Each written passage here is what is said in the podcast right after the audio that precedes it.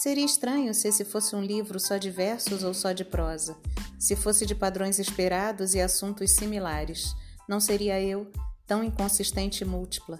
Também soaria estranho se houvesse lógica, linearidade temporal. Sou aquela que vai e vem para depois ir e ir.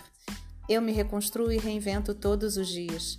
Durmo e acordo diferente, mas de certa forma igual. E é essa captura de semelhanças e de semelhanças que se dá neste livro que organizei depois de guardar algumas de minhas partes por 20 anos e de outras terem fluído ontem quando renasci. Estou em grande e plena reforma e creio que é hora de ele partir de mim para outros olhos, porque já é tempo de começar a escrever outras histórias.